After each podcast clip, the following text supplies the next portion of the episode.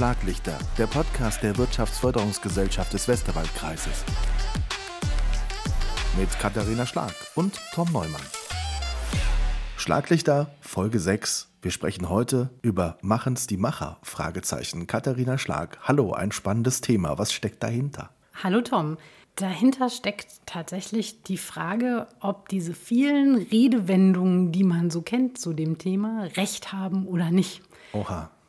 Das klingt spannend. ja, also es gibt, äh, gibt so viele Sachen, ähm, wo man immer Erfolg hat, drei Buchstaben. Tun. Äh, oder nicht reden, sondern handeln. Oder handle und überlasse anderen das Reden. Oder weniger Worte, mehr Taten. Und ich bin nicht ganz sicher, ob man da so eins zu eins mitgehen sollte. Und ich habe jetzt kürzlich einen Artikel dazu gelesen und fand diesen Grundgedanken einfach ganz spannend und dachte, den bringe ich uns mal mit. Darüber sprechen wir heute. Wir haben wie immer ein Zitat zum Einstieg. Gleichgewicht halten ist die erfolgreichste Bewegung im Leben. Erklär uns das Zitat. Das erschließt sich so ein bisschen, wenn ich gleich auf dieses Thema näher eingehe. Aber so viel vielleicht schon mal vorweg. Es geht auch hier darum, die Dinge in Balance zu bringen und im Gleichgewicht zu halten. Wie ist es möglich, Gleichgewicht zu halten zwischen Reden und Handeln zum Beispiel? Das sind ja nun mal die beiden Faktoren. Also ich muss ein kleines Schrittchen, ein kleines Schrittchen früher anfangen. Gerne. Es gab eine Grafik dazu. Ich weiß, das ist immer ein bisschen schwierig, wenn man nur hört und gerade nicht sieht. Ich versuche das trotzdem mal, die zu beschreiben. Wir haben auf der einen Achse haben wir das Reden und auf der einen Achse, auf der anderen Achse haben wir das Handeln. Mhm. Und wenn ich mir jetzt vorstelle, ich rede wenig und ich handle wenig, kann ich mir ziemlich schnell vorstellen, dass da nicht viel passiert und ich eher in so einem ähm, Zustand der Apathie bin. Auch gerne in so einer Opferhaltung und Schicksalsergebenheit. Ich sage mir einfach, da kann ich eh nichts dran machen.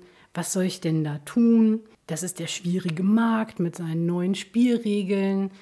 Und das finde ich ist für ein Unternehmen eine extrem gefährliche bis existenzgefährdende Haltung und mhm. Einstellung. Wenn ich jetzt wenig handle, aber viel rede, dann tue ich zwar viel in Form von Reden und Handlungsmöglichkeiten aufzeigen, aber so richtig bewegen tue ich dadurch ja immer noch nichts. Also ich habe einen Stillstand, ich zögere hinaus und es gibt, ähm, im Englischen nennt man das Filibuster. Das ist so eine sehr beliebte politische Aktivität, in der man einfach die ganze Zeit nur redet und damit Beschlüsse verhindert und die Mehrheitenbildung verhindert. Okay, also das ähm, heißt wirklich viel verbal und präsent sein, aber nicht wirklich etwas tun und nicht wirklich vorankommen.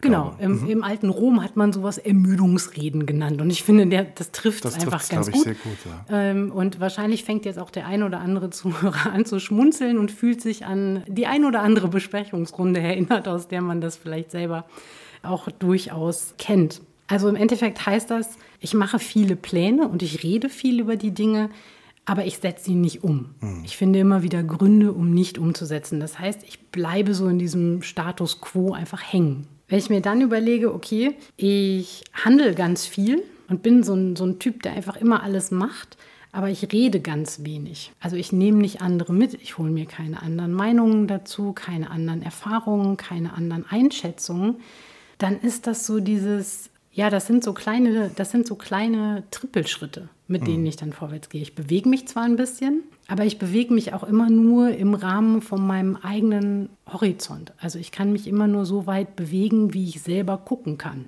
Und wenn ich jetzt in den eigentlich spannenden Quadranten komme, in dem ich nämlich viel rede und viel handle, dann heißt das, ich beziehe andere mit ein. Ich hole mir andere Meinungen, ich hole mir andere Erfahrungen. Das heißt, ich erweitere meinen eigenen Horizont und dann komme ich an den Punkt, an dem ich wirklich was bewegen kann, an dem Fortschritt möglich wird, an dem ich meine eigenen Grenzen auch einfach überschreiten kann, weil ich mir andere dazugeholt habe und weil deren Ansichten und Meinungen das ganze Handlungsspektrum einfach viel breiter machen und ich habe viel mehr Möglichkeiten.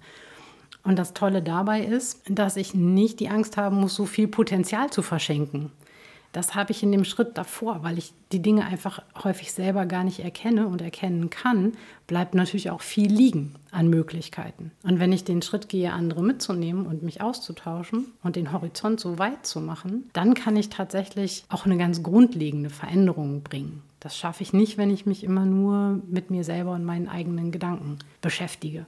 Und Diese Gedanken fand ich einfach wirklich spannend, weil ich glaube, das kennt jedes Unternehmen. Und jedes Unternehmen hat, glaube ich, auch Mitarbeiter, die sich in einem dieser Quadranten sehr wohlfühlen. Mhm.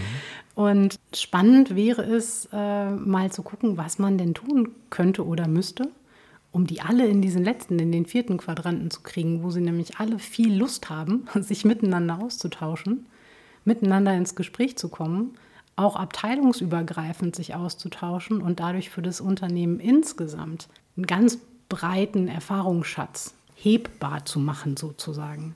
Um vielleicht ein Stück weit das nochmal erleben zu können, der, der zum Beispiel viel redet. Wie würdest du den charakterisieren? Der muss nicht zwingend ja ein Schwätzer sein, in Anführungszeichen. Vielleicht hat der einfach nur viele Visionen, bekommt aber die PS nicht auf die Straße. Kann das so ein Stück weit sein, dass der Mensch dann sich eher darin sieht, ähm, ja, fast ein bisschen zu träumen, Visionen zu haben, aber er kriegt es irgendwie nicht umgesetzt? Passt das ein Stück weit? Das kann auch ein Teil davon sein, mhm. auf jeden Fall. Also das, ich glaube, dass es davon sogar relativ viele Menschen gibt, die einfach durchaus visionäre Ideen haben, die sich aber dann auch manchmal vielleicht ein bisschen verzetteln mhm. und einfach vor lauter vielen Ideen gar nicht mehr dazu kommen, tatsächlich irgendwas umzusetzen. Und auch da kann es hilfreich sein, sich eben andere dazu zu holen, die dann diese Ideen in praktikable, umsetzbare Schritte runterbrechen. Und der, der viel handelt, ist das der vielleicht, der denkt, komm, ich kriege das sowieso am besten hin, wenn ich das selbst mache? Fehlt da vielleicht ein Stück weit auch das Vertrauen in die Menschen links und rechts, die mit ihm den unternehmerischen Weg gehen? Häufig sehen wir das oder würde ich sagen, habe ich das bei Führungskräften beobachtet, die auch nicht so gut delegieren können zum Beispiel. Den ist, ja, da hast du recht, klar, das ist eine Frage von Vertrauen und ähm, von, von abgeben können, loslassen können und nicht zu denken, ich kann das selbst am besten. Das ist genau das, was ich, was ich eingangs meinte, mit dem, dann kann ich mich immer nur in dem Radius bewegen und in dem Horizont bewegen, den ich selber habe und kenne. Menschen, die das eine oder das andere tun, die gerne viel reden oder gerne viel handeln, die tun das meist schon eine ganz schön lange Zeit. Wie schafft man es in einem Unternehmen, das auch mal auszusprechen? Wie schafft man das, einen Impuls zu geben, zu sagen, Mensch, es wäre vielleicht besser, also ohne jetzt die Matrix an die Wand zu hängen und zu sagen, fällt dir was auf? Äh, also wie kriege ich als Führungskraft in einem Unternehmen das vielleicht hin, auch mal meinem Chef zu vermitteln, zu sagen, vielleicht gibt es noch einen anderen Weg? Das ist ja nicht immer einfach. Das ist generell nicht einfach, aber es ist eine Frage auch von Unternehmenskultur, wie gehe ich mit Kritik um? Wie gehe ich mit Kritik um? Wie gehe ich mit Fehlern um? Und wie binde ich meine Mitarbeiter ein? Da sind Unternehmen, glaube ich, sehr unterschiedlich aufgestellt. Und da, wo ich keine Feedback-Kultur zum Beispiel habe, wird es tatsächlich schwierig, das einem Chef zu vermitteln. Da muss man schon all seinen Mut zusammennehmen, um, um da nach vorne zu gehen. Andersrum ist es meistenteils für die Führungskräfte einfacher, das von ihren Mitarbeitern zu bekommen indem sie ganz einfach Fragen stellen. Sie können, die, die Führungskraft kann den Prozess immer leichter steuern als der Mitarbeiter, äh, der da drunter sitzt. Das heißt, das Thema Kommunikation, auch da unheimlich wichtig aus deiner Sicht? Ganz Egal bestimmt. in welchen Bereichen? Ganz bestimmt. Hm. Und auch das Thema, den Mut zu haben, seine Mitarbeiter einzubeziehen. Also es ist ja manchmal bei Führungskräften so die Tendenz da zu glauben, ich bin Chef, also habe ich auch die beste Antwort. Sonst wäre ich ja nicht Chef sagt zwar keiner so ganz offen, aber vielfach. Fühlt man das vielleicht so. Genau, ist genau. das so gefühlt, ist auch eine gefühlte Erwartungshaltung manchmal. Ne? Ich, meine Mitarbeiter haben ja die Erwartung, dass ich das am besten weiß, weil ich ja die Person bin, die hier Verantwortung trägt. Also muss ich das auch am besten wissen. Und dann den Schritt zu gehen, zu sagen, nö, weiß ich nicht. Also es gibt Fachbereiche, ähm, da wissen meine Mitarbeiter einfach zehnmal mehr als ich. Und das ist verdammt gut so. Keine Führungskraft kann das leisten, im Detail mehr zu wissen als die Arbeitskraft, die das tagtäglich macht. Das ist ein völlig überzogener Anspruch an sich selber. Das heißt, ich appelliere einfach an der Stelle gerne an die Führungskräfte, mit denen ich zu tun habe, und sage ihnen, fragt eure Mitarbeiter, fragt eure Leute, die wissen das, die machen das jeden Tag, die haben eine Idee dazu. Und das ist ein Riesenpotenzial, was da in den Mitarbeitern äh, schlummert. Wir hören kurz rein in die WFG-Likes und dann sprechen wir weiter. Das Projekt Zeitreich unterstützt Arbeitgeber und Beschäftigte in Betrieben und Verwaltungen mit innovativen Modellen zur Arbeitszeitgestaltung und zur Arbeitsorganisation. Ergebnisse und Erkenntnisse aus 17 Modellbetrieben und Verwaltungen sind nun in eine Online-Toolbox geflossen, die ab sofort kostenfrei zur Verfügung steht unter projekt-zeitreich.de/toolbox Zwei Dinge wollen wir nochmal vergleichen, liebe Katharina, und zwar die Trippelschritte und den Fortschritt. Zum einen sagen wir ja, wenn wenig reden und viel gehandelt wird, dann machen wir nur Trippelschritte. Warum? Was steckt dahinter? Ich habe in dem Zusammenhang ein, ähm, aus Afrika stammendes Zitat gelesen, das sagt, wenn du schnell gehen willst, dann geh allein. Wenn du weit gehen willst, dann musst du mit anderen zusammengehen. Und ich finde, das beschreibt es an der Stelle eigentlich ganz gut. Ich komme nur dann wirklich nachhaltig voran, wenn ich es mit anderen gemeinsam mache. Und diese Trippelschritte sind eben dieses, wenn ich es alleine mache, dann bin ich vielleicht schneller. Aber wenn ich langfristig was erreichen will und wenn ich den wirklich größeren Veränderungsschritt haben will und es langfristig ausgelegt ist, dann brauche ich auch die anderen, weil dann brauche ich einen weiteren Horizont als mein eigener. Der ist immer irgendwo begrenzt. Und was mir in dem Zusammenhang noch ganz wichtig ist zu betonen, es gibt natürlich die Situationen im Unternehmen, wo ich schnell entscheiden muss und wo ich gar nicht die Zeit habe, eine große Runde einzuberufen und mir zu überlegen, jetzt sagt mal jeder was dazu und dann entscheiden wir mal gemeinsam und finden mal gemeinsam die Richtung, sondern es gibt definitiv in jedem Unternehmen die Situationen, wo ich schnell handeln muss und wo ich alleine entscheiden muss und zwar sofort. Wichtig ist einfach zu unterscheiden, wann was geboten ist und wann ich welche Methodik in dem Fall brauche. Und ich glaube, kurz zusammengefasst kann man sagen, bei kurzfristiger Perspektive kann ich besser, schnell und alleine als bei Langfristperspektive.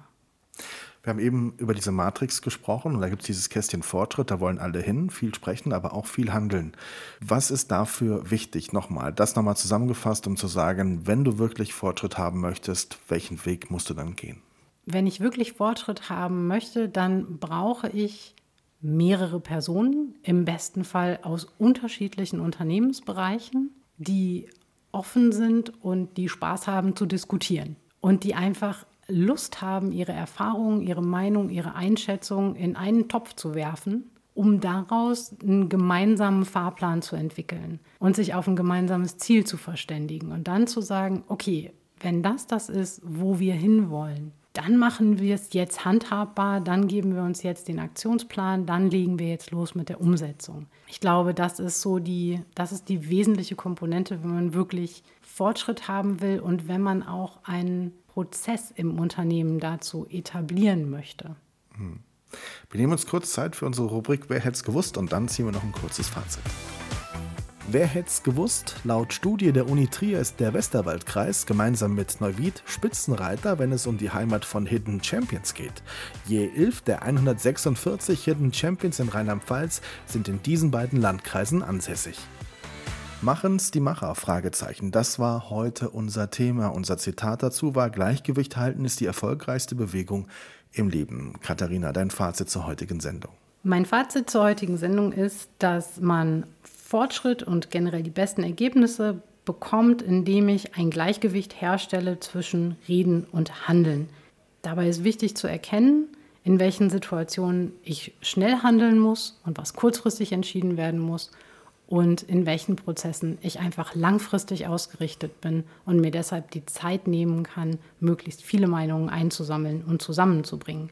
Also das Gleichgewicht ist genau die entscheidende Rolle. Das erklärt also auch unser Eingangszitat. Das war eine sehr interessante Sendung. Ganz, ganz lieben Dank. Abschließend bist du eher jemand, der viel redet und viel handelt oder viel redet, wenig handelt oder wenig handelt? Wie, wie würdest du dich selbst einschätzen? Mm, kommt ganz auf die Situation an. Mhm. Ähm, ich glaube schon, dass ich jemand bin, der viel redet und viel handelt. Manchmal, auch wenn man mir das nicht unbedingt glaubt, vergesse ich das Reden. Okay, das passiert mir zum Beispiel nie. Ganz herzlichen Dank, Katharina Schlag. Und liebe Zuhörerinnen, bis zum nächsten Mal. Schlaglichter, der Podcast der Wirtschaftsförderungsgesellschaft des Westerwaldkreises. Mit Katharina Schlag und Tom Neumann.